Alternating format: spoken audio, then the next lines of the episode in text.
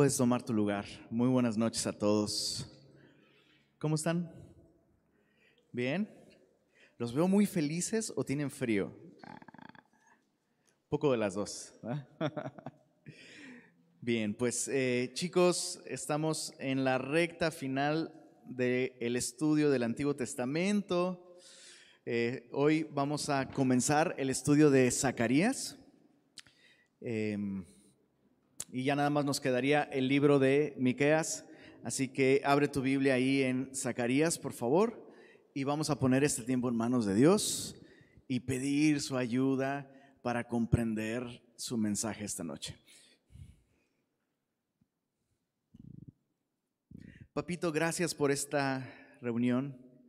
Gracias, Señor, porque a ti te plació apartar este tiempo para nosotros, para nuestra bendición, para nuestro provecho, porque lo mejor que nos puede pasar, Señor, viene siempre de ti, de tu mano. Y hoy te rogamos que una vez más, a través de tu Espíritu, tú obres en nuestro corazón, Señor. Eh, estamos convencidos de que tu palabra es viva y es eficaz. Así que con el poder de tu Espíritu, transfórmanos. No queremos salir de aquí entendiendo mejor tu palabra, simplemente, aunque sí anhelamos eso pero deseamos salir de aquí transformados por ella. Así que obra en nuestra vida, Señor. Lo pedimos en el nombre de Jesús. Amén. Muy bien. Bueno, Zacarías, eh, no, no vamos a dedicar muchísimo tiempo al contexto de este libro, dado a que Zacarías es un contemporáneo, nada más y nada menos que de Ageo, el profeta Ageo a quien estudiamos la semana pasada, ¿verdad?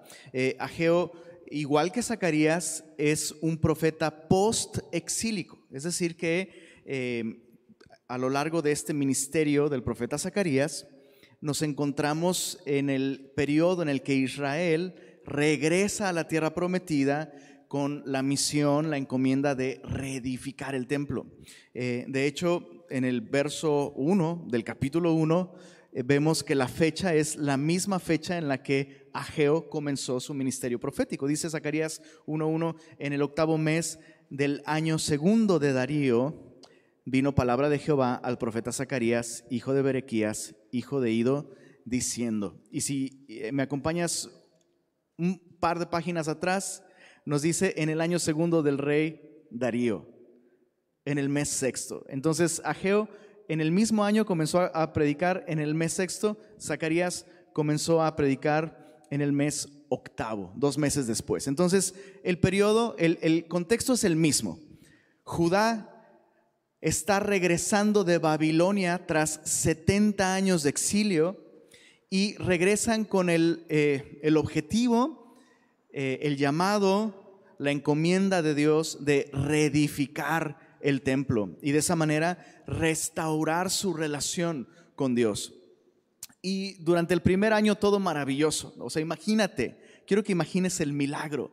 Ellos pueden volver a su tierra, pueden volver a construir el templo de su Dios y durante el primer año todo fue como el primer mes del año nuevo para nosotros, ¿no? ¿A poco no? El primer, el primer mes del año nuevo es, uh, en enero vamos a orar, vamos a buscar al Señor, vamos a hacer cambios en nuestra vida, vamos a servirle, vamos a dedicarle nuestro tiempo.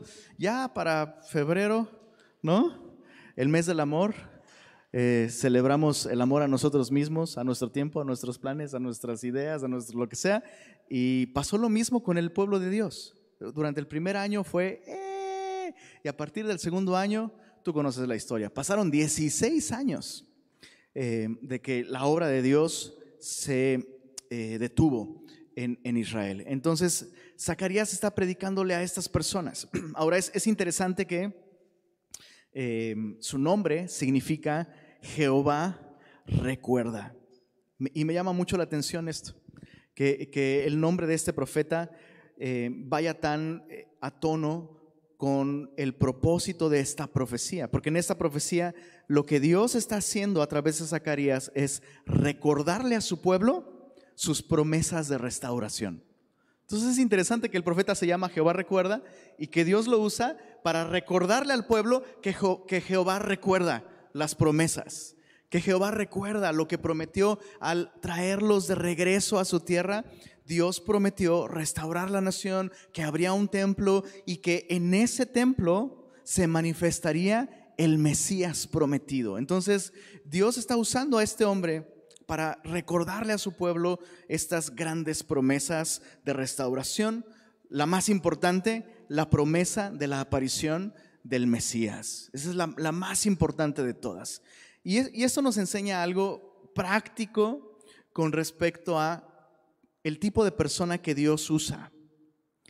Tenemos a estos dos profetas, Ageo ¿no? y Zacarías, predicándole a las mismas personas en el mismo contexto. Ageo lo hace en 48 versículos y Zacarías lo va a hacer en 14 capítulos. Ya sabes cuál de, cuál de estos dos eh, tipos de ministerio tiene tu pastor, seguramente. ¿Cuál será? ¿El de los 48 versículos? No, el de los 14 capítulos, ¿no? Entonces, fíjate qué interesante. Ageo en 48 versículos, ¡pum! ¿No? Directo al grano. Una personalidad, el clásico profeta que te da el zape y dice, ponte chido, perdón por el chilanguismo, ¿no? Este, ¿Cómo se diría en, en regio? ¿Ponte pilas? No, no.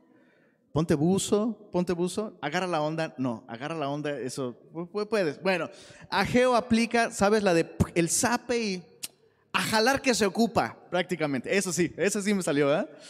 Y Zacarías no, Zacarías se toma el tiempo para pintar a través de su mensaje una visión muy clara y muy profunda del plan de Dios para su pueblo. Ageo lo hace de un modo directo y al grano, Zacarías lo hace de un modo más inspiracional. Lo, que, lo que Ageo hace es reprocharle al pueblo, ah, el, templo de Dios desierto y tu casa toda artesonada, ¿no? Reprochándole. Y, y, según tú no tienes tiempo, pero bien que tienes tiempo para esto y aquello. Y Zacarías no toma esa, no toma esa ruta. Zacarías lo que hace es, mira, ven, siéntate uy, ¿te imaginas cuando Dios haga esto y mira lo que Dios prometió, y mira la profecía sobre el Mesías, y mira, pasaron 70 años como Dios había dicho y cumplió, y ya estamos aquí, y Él se toma el tiempo para más bien inspirar. Ahora, ¿cuál de estos dos usa Dios? A los dos, ¿verdad? Y eso es algo que, insisto, a mí me anima mucho saber que Dios tiene un lugar para cada tipo de personalidad dentro de su plan. Y, lo vemos a lo largo de la Biblia, no solo entre Ageo y Zacarías, tienes a Esdras, por ejemplo, que se arranca el pelo de su propia barba, ¿no? Cuando ve al pueblo en pecado, ¡ah! en señal de duelo. Y tenemos a Nehemías que en lugar de arrancarse el pelo de su propia barba, le arrancó el pelo de la barba a los demás. ¿Cuál de los dos sería tu pastor? No contestes. No te quieres quedar sin pelos. No, no es cierto. Entonces, la, idea es esta, ¿no? Que Dios está usando ahora a un profeta distinto, con un carácter distinto, para lo mismo, animar a su pueblo a reedificar el templo. Eh, un pequeño bosquejo de este libro lo vamos a dividir en dos grandes secciones. En los capítulos 1 al 8, lo que hace Zacarías es mostrar una visión, bueno, de hecho van a ser ocho visiones, pero lo que hace Zacarías es mostrar una visión que tiene que ver con lo inmediato. ¿no? Está, mostrándoles visiones al pueblo para ayudarlos a atender cosas en el presente. O sea, pónganse a chambear. Dios va a hacer esto, mira, pero lo, lo va a hacer sí o sí. Y la pregunta es si tú quieres ser parte de esto. Entonces, ya que Dios sí o sí va a hacer esto y que hoy tú y yo tenemos la posibilidad de formar parte de eso, ¿cómo no hacerlo? Hagámoslo. Mira, Dios ha prometido restauración, Dios ha prometido la venida del Mesías, Dios ha prometido esas cosas. Entonces, manos a la obra. Capítulos 1 al 8. Y en los capítulos 9 al 14, la visión de, Zacarías em, se, se dispara, pero muy, muy lejos hacia el reino del Mesías. Y vamos a encontrar en esta sección, capítulos 9 al 14, estas visiones distantes, a un futuro distante, que tienen que ver tanto con la primera como con la segunda venida del Mesías. Solo como un pequeño, eh, una pequeña nota al pie de página, ningún profeta menor es citado más veces en el Nuevo Testamento que Zacarías. Hay una enorme cantidad de profecías y detalles que Zacarías nos da acerca de la venida de Jesús, la primera y la segunda. Es, es maravilloso. Pero entonces hoy capítulos 1 al 8 y dice desde el capítulo 1, mira, eh, desde el verso 2, ese es el mensaje de Zacarías. Se enojó Jehová en gran manera contra vuestros padres. Diles pues, así ha dicho Jehová de los ejércitos, volveos a mí, dice Jehová de los ejércitos, y mira cuál será la consecuencia de esto. Y yo me volveré a vosotros, ha dicho Jehová de los ejércitos. prácticamente lo que Dios está haciendo es decirle a esta generación, no seas como tus padres. ellos me abandonaron, ellos me volvieron la espalda. Y esto me anima en muchos sentidos. En primer lugar, me anima porque esto significa que Dios no me va a tratar a, mí en base al desempeño o la relación que mis padres tenían con Él. Imagínate si así fuera, ¿no? O sea, estaríamos ante la presencia de, eh, del padrino, no del padre, ¿no? que va guardando ahí las cuentas pendientes del papá y se las cobra al hijo y al nieto y así sucesivamente. Eso no lo vemos en la Biblia y este es un ejemplo de, esto. Dios está llamando a esta generación y les dice, hey, no sean como sus padres. Yo me enojé con sus padres porque ellos se apartaron de mí, pero tú puedes el día de hoy, sin importar si tu padre estuvo bien o mal conmigo, tú tienes la posibilidad hoy de tener una relación personal conmigo. Vuélvete a mí y la promesa. Eso es lo segundo que a mí me anima muchísimo. Vuélvete a mí. ¿Y qué es lo que dice Dios? Y pues, pues chance, chicle y pega. Pues ahí, ahí vemos, ¿no? ¿Es lo que dice Dios? No, vuélvete a mí y yo me volveré a ti. Es prácticamente lo, que, lo mismo que dice Santiago en el capítulo 4, verso 8. Santiago dice, pecadores, acercaos a Dios y Él se acercará a vosotros. Chicos, a mí me parece que esto es una garantía. ¿Estás, ¿Estás conmigo? Es una garantía. Si tú le buscas, le encuentras. Si le tocas, Él te abre. Si le llamas, te responde. Si pides, vas a recibir. Entonces, ¿qué sucede cuando una persona dice, no, pues yo he estado buscando a Dios, pero pues como que no? A la luz de este versículo, creo que más bien tendríamos que cuestionarnos si realmente estamos buscando a Dios. Porque lo que Dios promete es que si tú te vuelves a Él, Él se volverá a ti. Eso es, bellísimo. Él, no está jugando contigo. Él no quiere hacerte perder tu tiempo. Al contrario, lo que Él quiere es que aproveches estas oportunidades y te vuelvas a Él. Bueno, ese es el mensaje para esta, para esta generación. Dice el verso 4, no seáis como vuestros padres, a los cuales clamaron los primeros profetas diciendo, así ha dicho Jehová de los ejércitos, volveos ahora de vuestros malos caminos y de vuestras malas obras, y no atendieron, ni me escucharon, dice Jehová. Fíjate qué, qué impresionante que Dios, con tanta libertad, qué increíble, ¿no? Que Dios, imagínate que Dios le diga a tus hijos, no seas como tu papá y tu mamá. Ahora, esta es, no sé tú, esta es mi oración. Señor, que mis, que mis hijas no sean como yo. Porque no, no sé tú, pero yo soy un cabeza dura.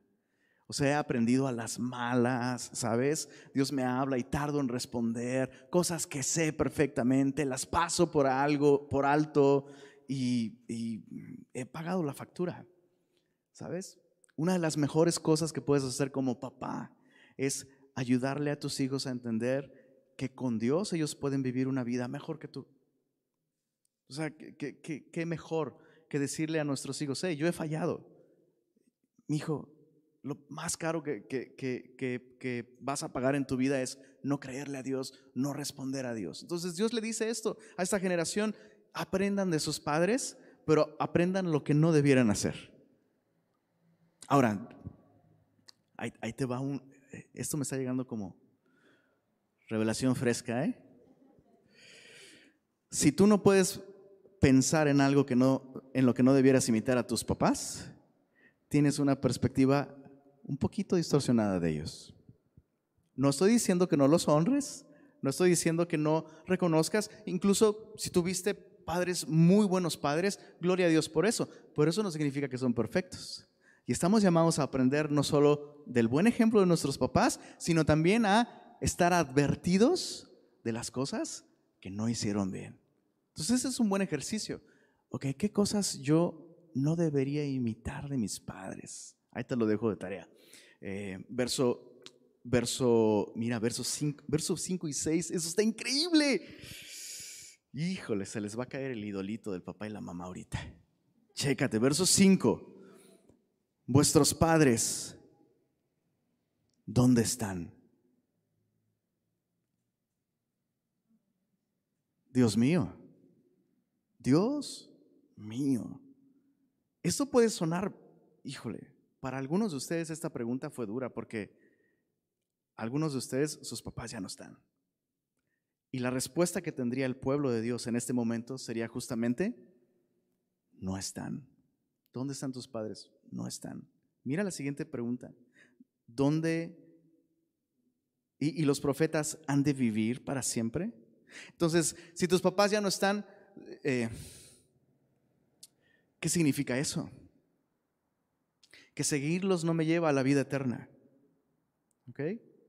Y, y chicos, ¿cuántas veces yo he escuchado a personas entender el Evangelio, entenderlo perfecto, wow, entiendo, sí, la Biblia me habla, me revela al verdadero Jesús, me revela que el problema es mi pecado, entiendo lo que la Biblia enseña, que yo no puedo salvarme ni con religión, ni con tradiciones, ni con... Pero no, no quiero dejar esto porque eso es lo que me enseñó el abuelo, me enseñó mi papá, me enseñó la abuela.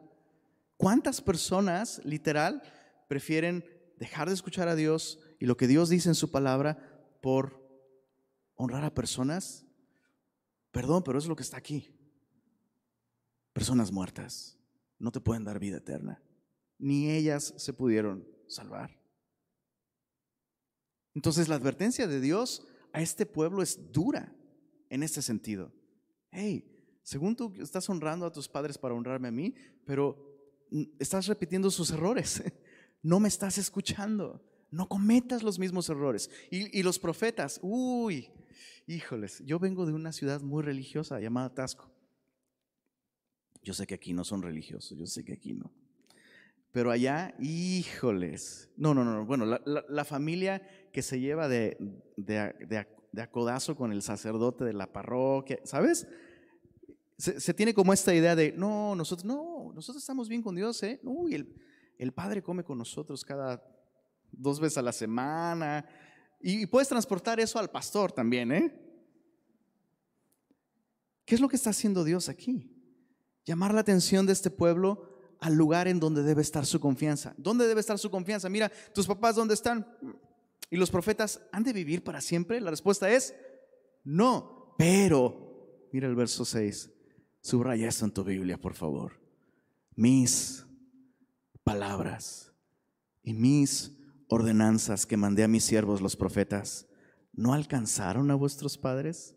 Por eso volvieron ellos y dijeron, como Jehová de los ejércitos pensó tratarnos conforme a nuestros caminos y conforme a nuestras obras, así lo hizo con nosotros. Básicamente lo que Dios está diciendo es una paráfrasis de lo que Cristo dijo, el cielo y la tierra pasarán, pero mis palabras no pasarán.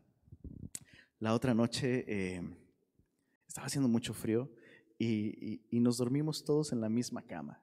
mis chicas y yo todos estábamos ahí en la misma cama y yo estaba meditando, meditando este versículo y justo aproveché para decirle a mis hijas, hey, las cosas que yo les enseñe, que estén conectadas con la Biblia, esas van a perdurar para siempre, para siempre. Pero va a haber un día en el que yo, yo no voy a estar.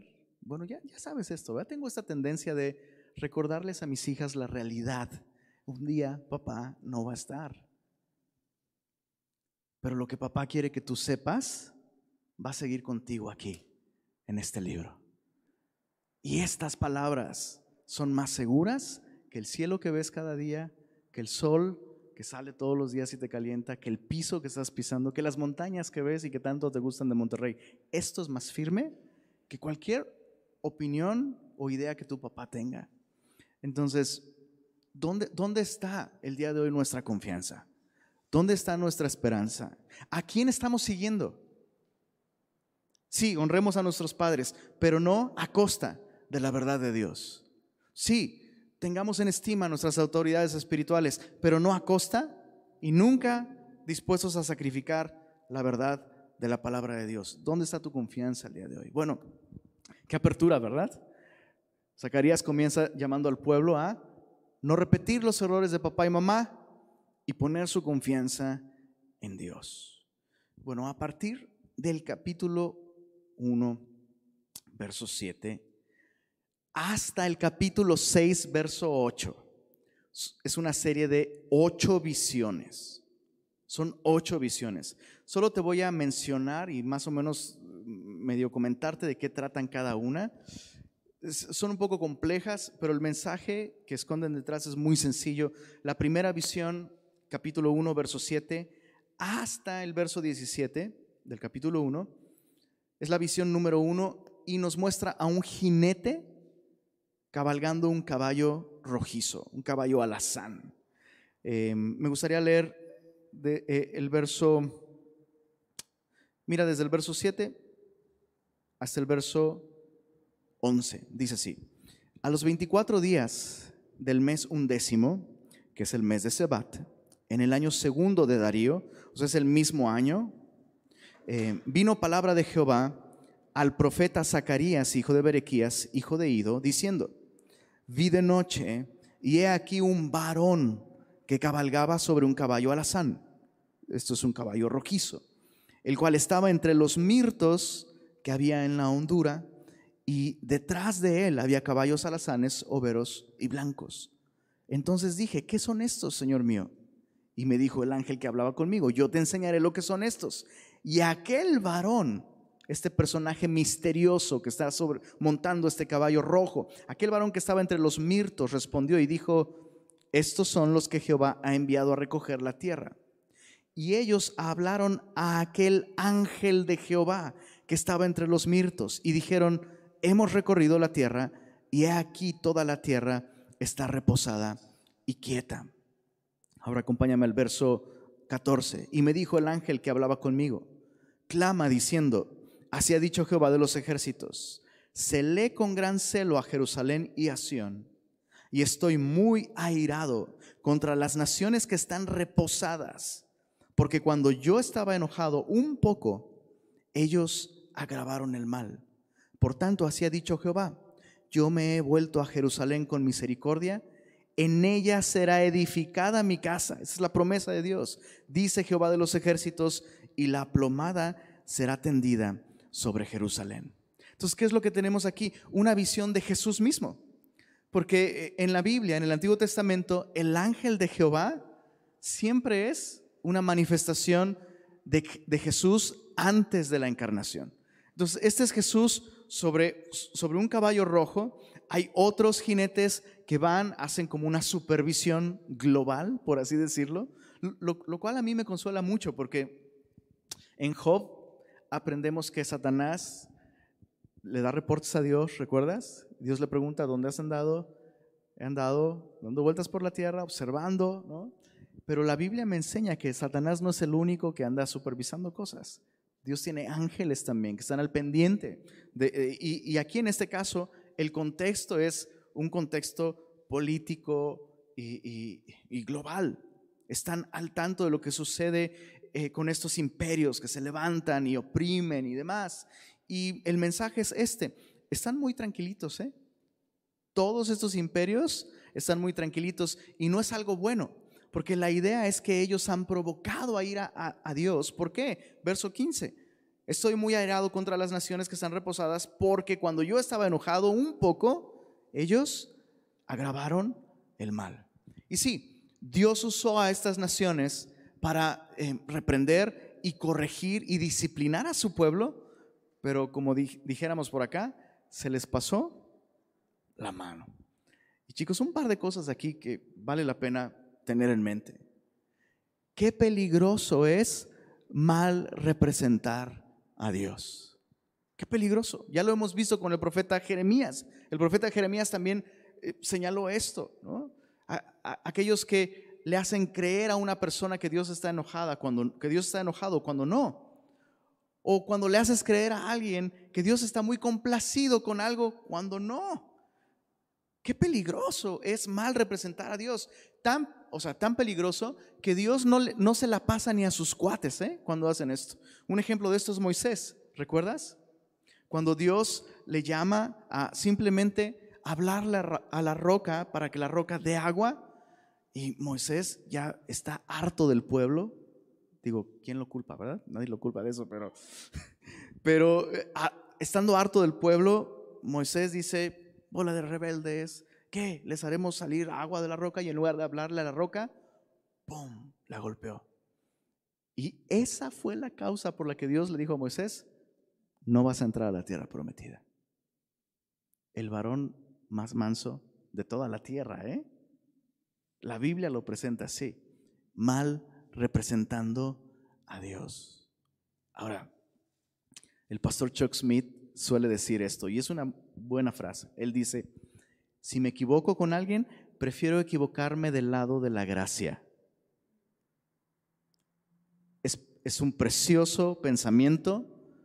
Creo que si tienes que escoger entre equivocarte del lado de la ley o del lado de la gracia, creo que es mejor equivocarte del lado de la gracia, pero creo que sería mejor aún no equivocarnos de ningún lado.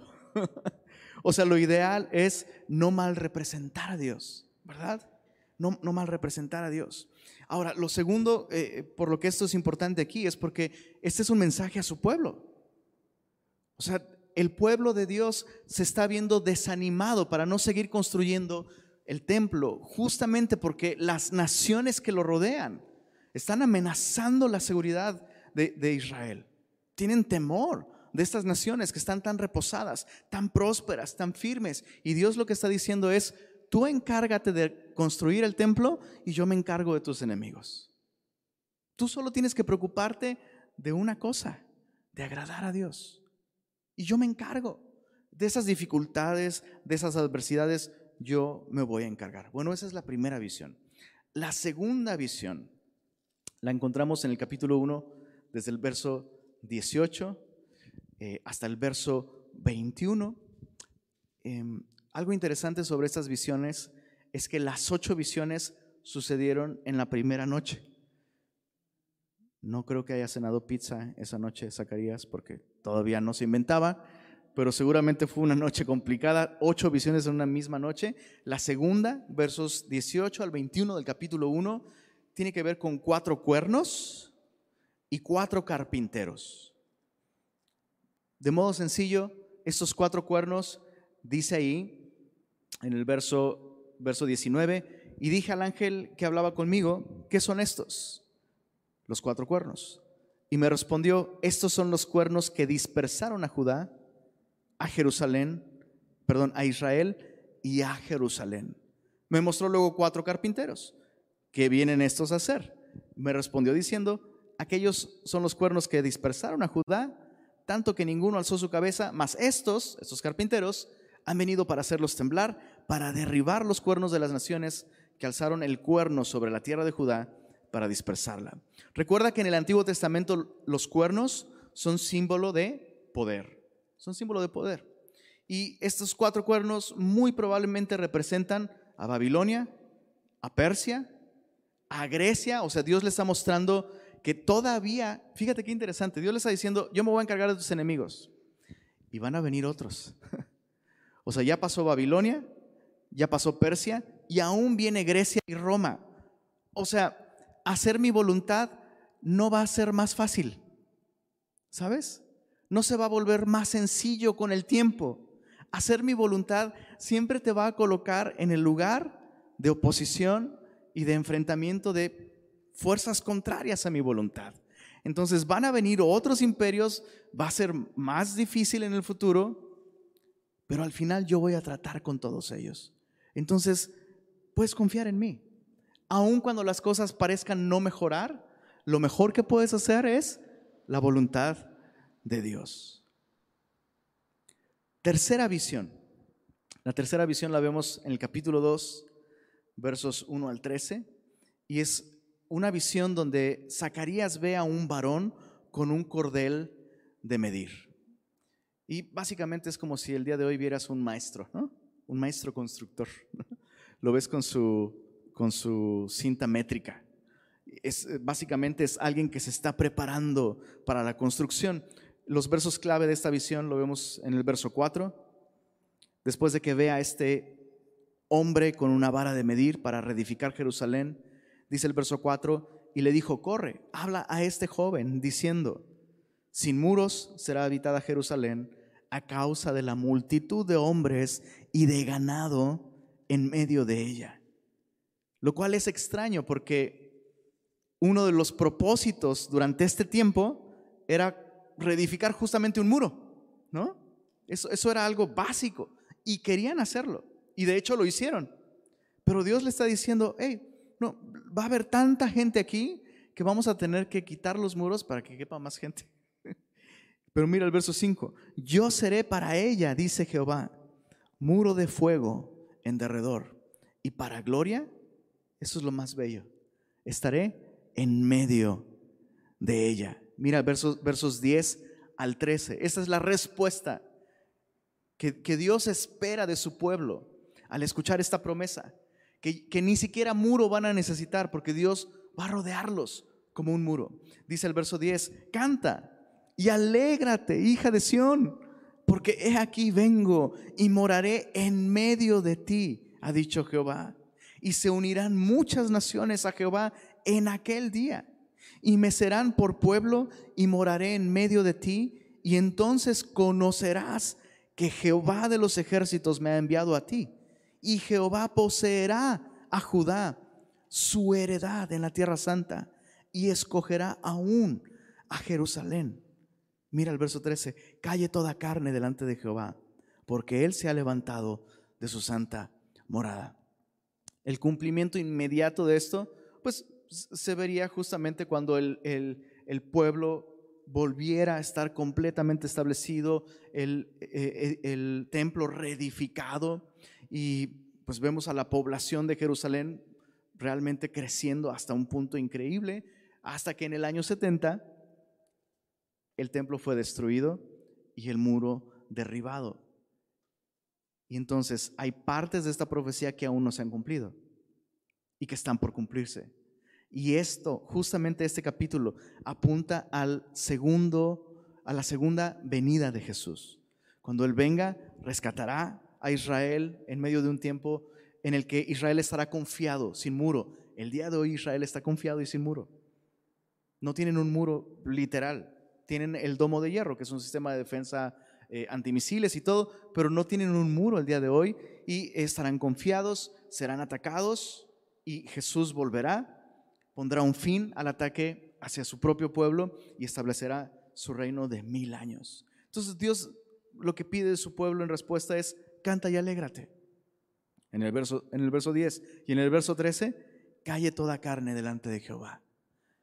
Y eso es algo que tú y yo necesitamos en nuestra vida de adoración. Necesitamos cantarnos y alegrarnos. Yo, solo quiero que tú medites en esto.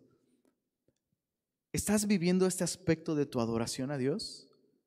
¿Estás, ¿Estás viviendo este aspecto en el que tú realmente te alegras en Dios y encuentras gozo en Dios y le cantas. Porque eso es algo que Dios espera de nosotros. Dios lo pide. Hey, canta y alégrate porque de aquí vengo. Alégrate en aquello que yo voy a hacer. Pero hay otro aspecto de la adoración. En el verso 13, calle toda carne delante de Jehová. Necesitamos este eh, elemento festivo, gozoso, alegre.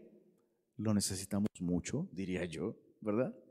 Y el segundo aspecto también, necesitamos este, esta actitud reflexiva, esta actitud solemne. Hay lugar para las dos. No tenemos que escoger entre una y otra. Me da la impresión de que como cristianos nos inclinamos o a un lado, ¿no? O sea, tienes los cristianos así como en el rush, ¿no? Así, ah, Dios es increíble, gloria a Dios, aleluya, amén, ¿no? Y tienes del otro lado No, hermano, yo tengo que ser solemne porque gloria a Dios. ¿no? no tenemos que escoger entre uno y otro. Necesitamos los dos. Necesitamos la festividad, necesitamos el júbilo, pero necesitamos también el tiempo de quietud donde tú y yo nos quedamos literalmente temerosos de quién es Dios. Las dos son importantes. Bueno, la tercera visión, eh, no, perdóname, la cuarta visión, en el capítulo 3, eh, esta es una visión importante.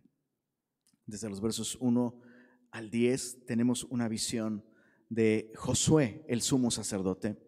Y dice así, desde el verso 1, me mostró al sumo sacerdote Josué, el cual estaba delante del ángel de Jehová. Y mira esto. Y Satanás estaba ¿dónde, perdón? A su mano derecha para acusarle. Eso es impresionante. O sea, pensar que puedes estar delante de Jesús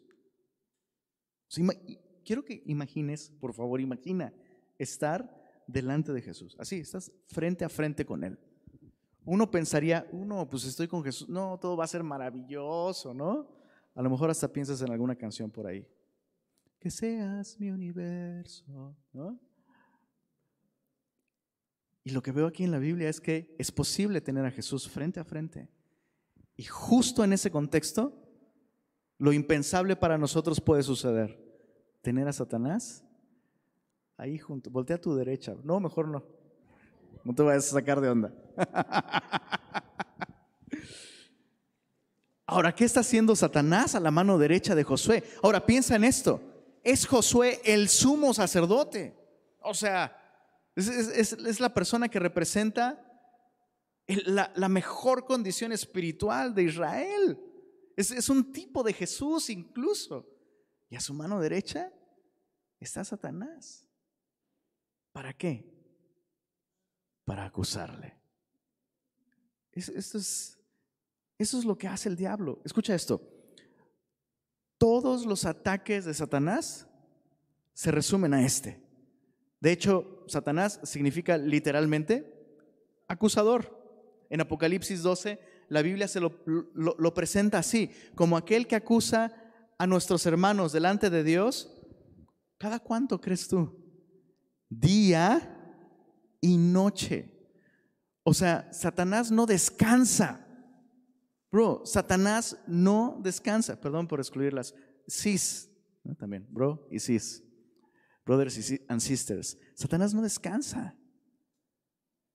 O sea, Satanás no está pensando hoy, hoy está haciendo un chorro de frío. No, mejor lo baja a descansar tantito. Él no descansa. Y está, eso es lo más interesante. No solo acusa a los hermanos delante de Dios, también acusa a Dios ante los hermanos. La primera vez que Satanás aparece en la Biblia, aparece acusando a alguien y justamente está acusando a Dios con que Dios, ¿no? Se me hace que Dios no te ama tanto como Él dice. Oye, ¿y por qué Dios? Que Dios, que Dios dice que no te unas en yugo desigual. Ay, si Él es casi cristiano. Dios, se me hace que Dios no quiere tu felicidad. Pero ¿qué tanto es tantito? Dios es un Dios represivo. Yo creo que Dios no es tan sabio. Yo creo que Dios no es tan bueno. ¿Cuánto tiempo tienes orando por esto, perdón? Y Dios todavía no te contesta, ni los del IMSS, bro, los del IMSS sí te atenderían más rápido. Y lo que Satanás quiere hacer es acusar a Dios delante de ti, que Él no es tan bello, tan bueno, tan sabio como Él dice ser. Ahora, quiero que reflexiones en esto, por favor. Jálate la orejita tantito para que escuches esta pregunta. ¿Cuál de las dos acusaciones es verdad. Cuando Dios acusa a los hermanos ante Jesús, ante, perdón, cuando Satanás acusa a los hermanos ante Dios, o cuando Dios... Te digo que no descansa. Ahí te va, va de nuevo. Ahí, ahí le editan. ¿Cuál de las dos acusaciones es cierta? ¿Cuando Satanás acusa al hermano ante Dios o cuando Satanás acusa a Dios ante el hermano. ¿Cuál de las dos es verdadera? La segunda. ¿Cuál, cuál fue la segunda? Bueno, el punto es este, y lo sabes. Cuando Satanás te acusa, te acusa a ti, híjole, no solo, ¿sabes qué? No solo está diciendo la verdad, está diciendo la verdad incompleta, bro. Porque él no sabe lo que tú piensas, bro. Él no lo sabe. Isis, perdón, Isis. Entonces, cuando Satanás nos acusa, no miente. Eso, eso, eso está muy cañón. Y hasta le falta, ¿no? Pero cuando Satanás acusa a Dios, siempre es falso. Ahora ahí te va otra pregunta. ¿Cuál de las dos acusaciones tiene éxito?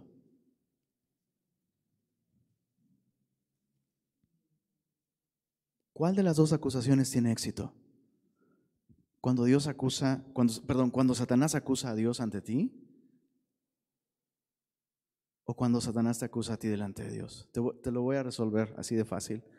Cuando Satanás te acusa a ti como hermano delante de Dios, hay un abogado ante el Padre que dice, sí, pero ya está pagado. Entonces esa no pega. Pero sí pega, seamos honestos, seamos honestos. Sí pega la acusación cuando Satanás viene y nos sugiere al oído, y eso que ahora estás sirviendo más que nunca. Y Dios no, no, te, no evitó esto, no te dio aquello. Qué terrible, ¿verdad?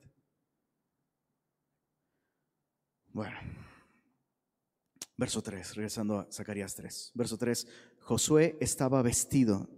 No, perdóname, verso 2, dijo Jehová a Satanás, Jehová te reprenda, oh Satanás. Ahí está, no pega el chicle. Jehová que ha escogido a Jerusalén, te reprenda. ¿No es este un tizón arrebatado del incendio? O sea, ¿quién se pone a atacar un pedazo de madera a medio quemar? ¿Quién? Satanás. O sea, cuando tú ya estás así, quemado, ¿no?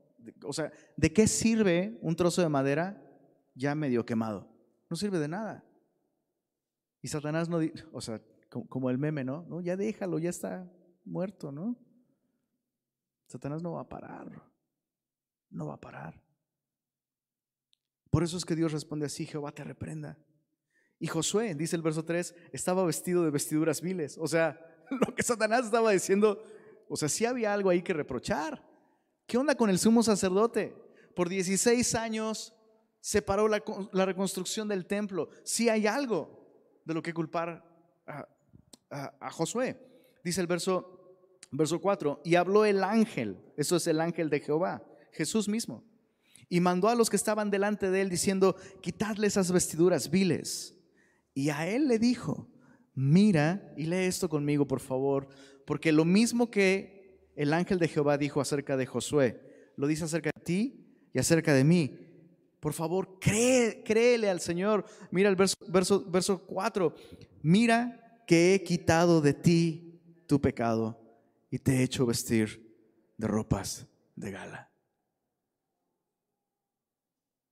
Si el enemigo logra que, o sea, no va a proceder su acusación delante del Padre. Pero muchas veces, aunque el precio ya fue pagado,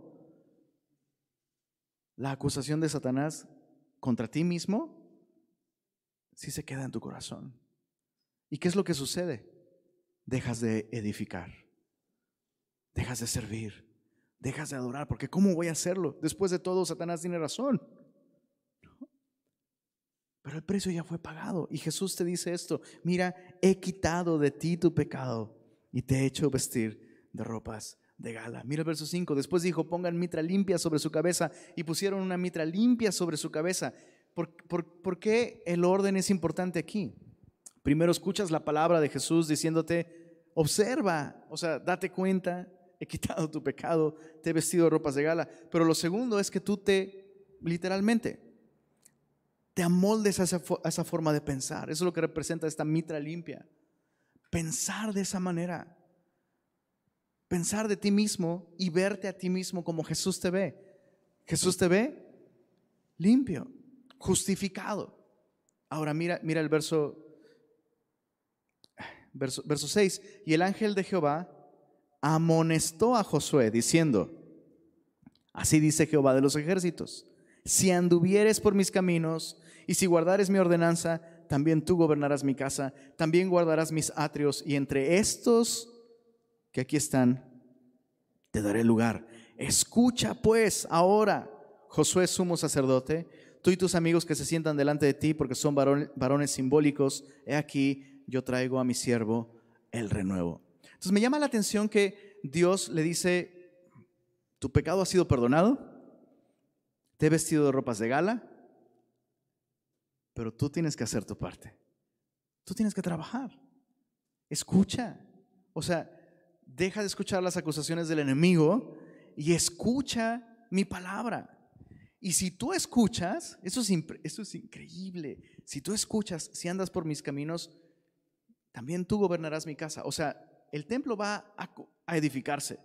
Eso va a ser un éxito. Va a ser construido. Y tú vas a oficiar ahí. Pero además, he aquí yo traigo a mi siervo el renuevo, porque he aquí aquella piedra que puse delante de Josué. Sobre esa única piedra hay siete ojos. He aquí yo grabaré su escultura, dice Jehová de los ejércitos, y quitaré, mira esto, quitaré el pecado de la tierra en un día. Lo que Dios está haciendo es mostrarle a Josué, si tú edificas este templo, este templo va a ser testigo de la manifestación del renuevo. El renuevo es un término del Antiguo Testamento para hablar de Jesús. ¿Por qué el renuevo?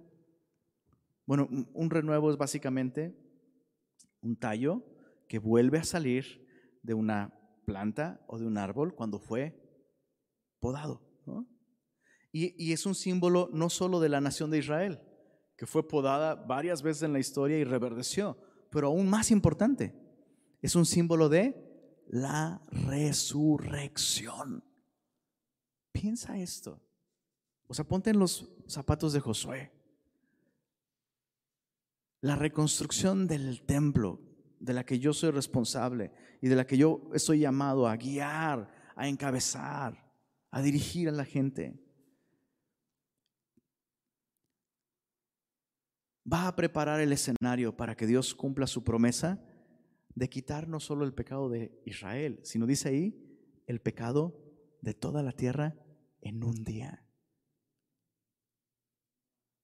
O sea, cada piedra, cada salón, algún día van a, van a recibir el impacto de las ondas sonoras de una voz que clamará desde aquel monte diciendo, consumado es, pagado por completo y yo tengo chance de participar en eso. Qué increíble que, Dios nos considere a ti y a mí para cosas que tienen repercusiones eternas. Ahora tú y yo no vamos a edificar ese templo, ¿verdad? Pero lo que tú y yo hacemos sigue estando conectado con este propósito de Dios de redimir al mundo entero de redimir a la humanidad. Justo, creo que ayer, no sé si ayer o hoy, la población mundial rebasó los, ¿alguien recuerda? ¿8 mil? 8 mil, ¿verdad? Eso es increíble. 8 mil millones de personas. 8 mil millones de personas en este planeta el día de hoy. Bueno, ya son más seguramente. 8 mil millones de personas creadas a imagen de Dios. Hay una obra que hacer, chicos. El precio ya fue pagado por cada una de esas 8 mil millones de personas. ¿Dónde está nuestra perspectiva? ¿Dónde está nuestra visión? Por eso Zacarías está mostrando visión tras visión, tras visión, tras visión de lo que Dios hará en el futuro si nosotros obramos en el presente. Es increíble. Bueno,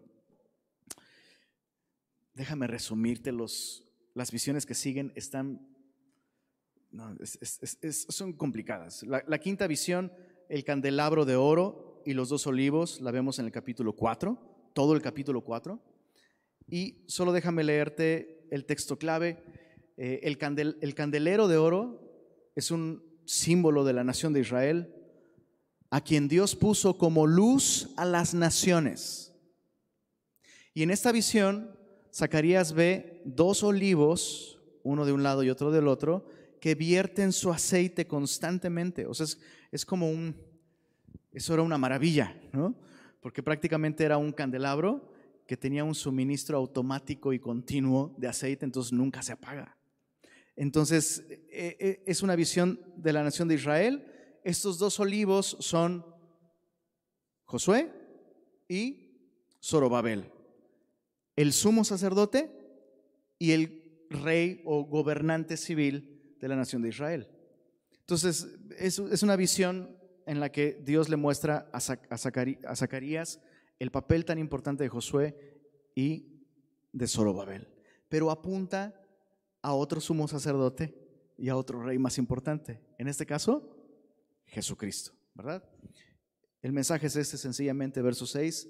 Entonces respondió y me habló diciendo esta palabra de Jehová a Zorobabel, que dice, no con ejército ni con fuerza, sino con mi espíritu, ha dicho Jehová de los ejércitos. Entonces básicamente lo que Dios le está diciendo a estos dos hombres es, esta tarea aunque es una tarea física y literal, depende de recursos espirituales. Y chicos, así tenemos que vivir la vida. O sea, tú y yo no podemos ver la vida simplemente como el resultado de causas naturales, porque hay una realidad espiritual detrás de todas las cosas, detrás de todo. Y nosotros particularmente necesitamos vivir la vida en el poder del Espíritu de Dios. Dice el verso 10, porque los que menosprecian el día de las pequeñeces se alegrarán. E, eso es un poco ambiguo. La idea es que hay personas que estaban menospreciando este nuevo templo, ¿no? Y, y, la idea es que se estaban burlando más que alegrándose. Pero también sí pudiera significar una risa descontrolada a causa del gozo. Entonces, como que pudiera aplicar para las dos cosas. Y la enseñanza es básicamente, parece muy pequeño esto en comparación con, el templo de Salomón, pero esto es más grande. Entonces, no menosprecies aquellas cosas que parecen, como aquí dice, menospreciables, que parecen pequeñas. Uy, una batita, no, eso, así que chiste, ¿no? Uy, no sé, ah, no sé, lo que, lo que sea. A veces Dios pone oportunidades ante nosotros y las vemos como por debajo de nuestro nivel, lo que sea que eso signifique, ¿no? Eso está, por, está muy por debajo de mí, no, eso no. Cuidado, no menosprecies las pequeñeces porque justamente Dios escogió lo vil y lo menospreciado del mundo para avergonzar a lo fuerte y a lo sabio. Bueno, en el capítulo 5 tenemos la sexta visión, y es la, es la visión más controversial de todas porque es el rollo volador. ¿Qué onda? ¿Sí lo ubican la canción o no? ¿No lo ubican? El gato volador. Pero es que aquí hay un rollo volador, perdón, pero literal es un rollo volador y es un rollo de, de las dimensiones idénticas que el lugar santísimo. Entonces es un rollo gigantesco, básicamente es una maldición que va a alcanzar a aquellos que han hurtado y jurado falsamente en nombre de Dios. Y la séptima visión en capítulo 5, desde el verso 5 hasta el final del capítulo 5, es eh, una visión de una medida para medir granos. Eso es el EFA. El EFA es una, no, es, un, no es un aeropuerto, esa es otro, otra cosa. El EFA es un, era una caja para medir áridos, ¿no? granos, de aproximadamente como 37 kilos. Y lo que ve Zacarías es una mujer que se llama maldad. Y luego otras dos mujeres le ponen una tapa encima y se llevan e, esta, esta caja con esta maldad, esta mujer llamada maldad, dices, la conozco. No, espérate.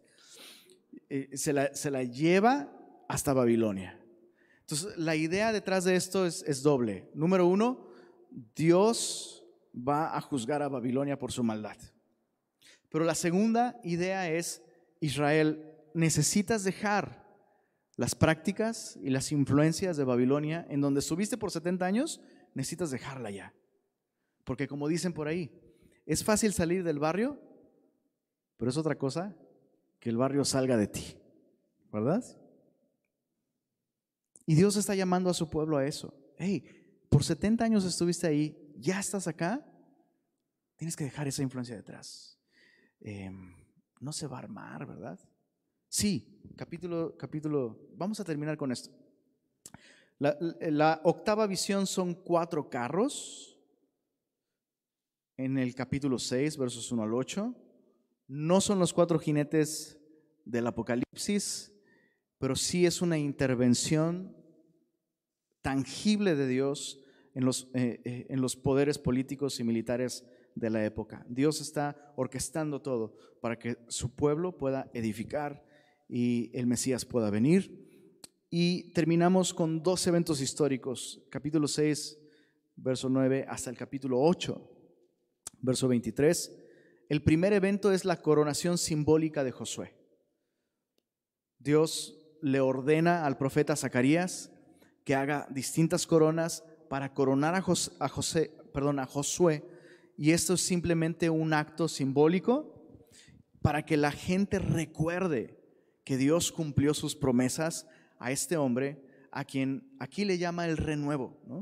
Y otra vez, Josué se vuelve, el sumo sacerdote, se vuelve un símbolo anticipado del Mesías. Y el último evento, el evento número dos, en el capítulo 7, em, desde el verso 1, vamos a leer verso 1 al verso 5. Dice así, aconteció que en el año cuarto del rey Darío vino palabra de Jehová a Zacarías a los cuatro días del mes noveno, que es Kisleu, cuando el pueblo de Betel había enviado a Sarecer con Melech y sus hombres a implorar el, el favor de Jehová y a hablar a los sacerdotes que estaban en la casa de Jehová de los ejércitos y a los profetas. Zacarías era tanto sacerdote como profeta, así que Zacarías estaba ahí. El mensaje era este. ¿Lloraremos en el mes quinto? ¿Haremos abstinencia como hemos hecho ya algunos años? Vino pues a mí palabra de Jehová de los ejércitos diciendo, habla a todo el pueblo del país y a los sacerdotes diciendo, cuando ayunasteis y llorasteis en el quinto y en el sexto mes, estos, ¿cuántos? 70 años. Chécate la pregunta. y la pregunta es, es una pregunta retórica. Tú y yo sabemos la respuesta, aunque no tengamos el contexto. ¿Habéis ayunado para mí? Y mira el verso 8. Y cuando coméis y bebéis, ¿no coméis y bebéis para vosotros mismos? ¿No son estas las palabras que proclamó Jehová por medio de los primeros profetas cuando Jerusalén estaba habitada y tranquila?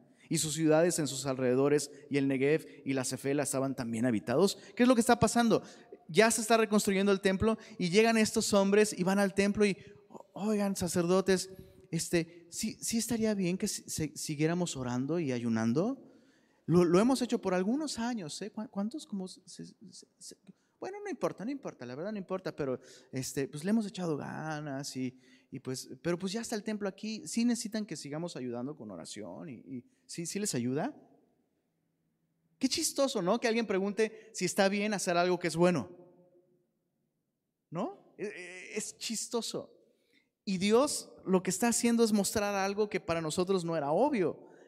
Estas personas no estaban haciendo esto por el Señor. O sea, durante esos 70 años que se supone ayunaban y buscaban a Dios en arrepentimiento, Señor, restauranos, Señor, perdónanos, lo que Dios está diciendo aquí es, no lo hiciste por mí. ¿Por quién lo hiciste? Pues por quién comes? Pues por ti, ¿no? Entonces, fíjate qué increíble. Tú y yo podemos hacer cosas muy buenas que debiéramos hacer, pero las podemos hacer de un modo muy malo, centrados y enfocados en nosotros mismos. Entonces leo mi Biblia porque quiero que Dios me bendiga. Voy a la iglesia, hago esto, dejo de hacer esto otro pero estoy enfocado no en el plan de Dios, no en el placer de Dios, sino estoy enfocado en mí. Y mira esto, verso, verso 8, y vino palabra de Jehová a Zacarías diciendo, así habló Jehová de los ejércitos, diciendo, juzgad conforme a la verdad y haced misericordia y piedad, cada cual con su hermano. No oprimáis a la viuda, al huérfano, al extranjero, ni al pobre, ni ninguno piense mal en su corazón contra su hermano, pero no quisieron escuchar. Antes volvieron la espalda y taparon sus oídos para oír. Mira el verso 12, pusieron su corazón como diamante. El día de hoy se sabe que el, material más duro de todo el planeta es el diamante. Pusieron su corazón como diamante para no oír la ley ni las palabras que Jehová de los ejércitos enviaba por su espíritu. Mira mira el verso 13. Y aconteció que así como él clamó, o sea, Jehová clamó y no escucharon, leamos esto en voz alta, por favor. También ellos clamaron y yo no escuché, dice Jehová de los ejércitos. Entonces, ¿me estás preguntando si sigues orando? Cuando llevo años hablándote y no me escuchas, entonces, ¿qué, te va a decir Dios? No, no ores. Ese no es el problema. Pero mejor, ¿por qué no empiezas a escuchar?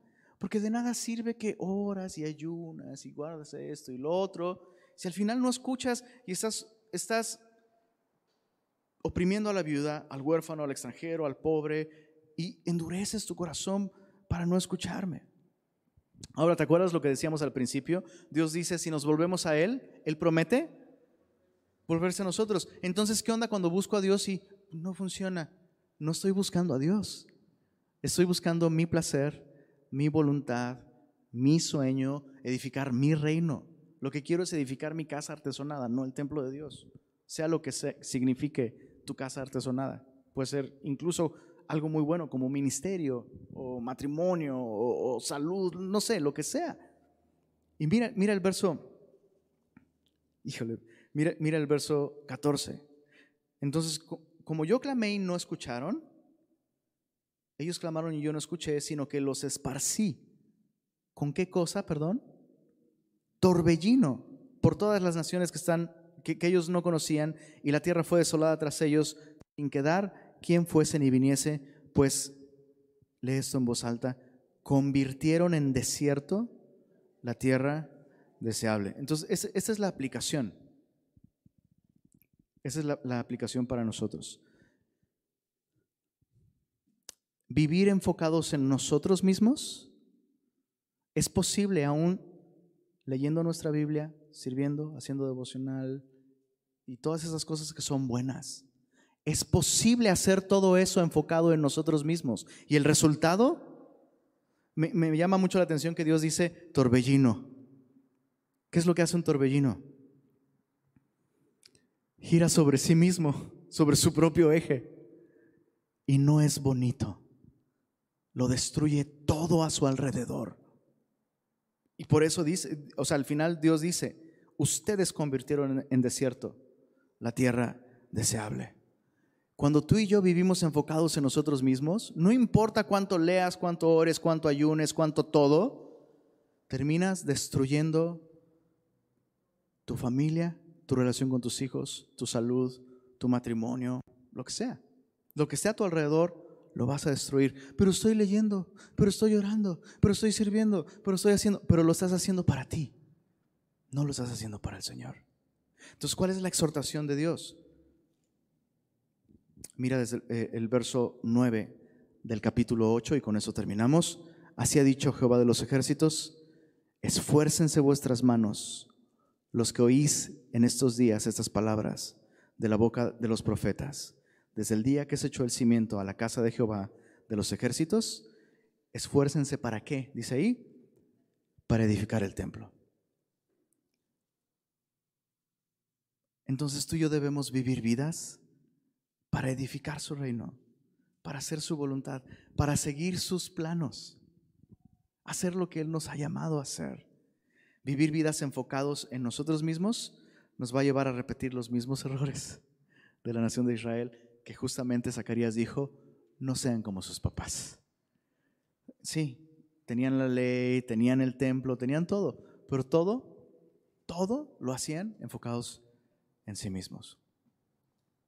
Señor, muchas gracias por advertirnos sobre esta manera de vivir. Deseamos ser honestos, Señor, con nosotros mismos esta noche y contigo. Y te rogamos que traigas arrepentimiento a nuestro corazón.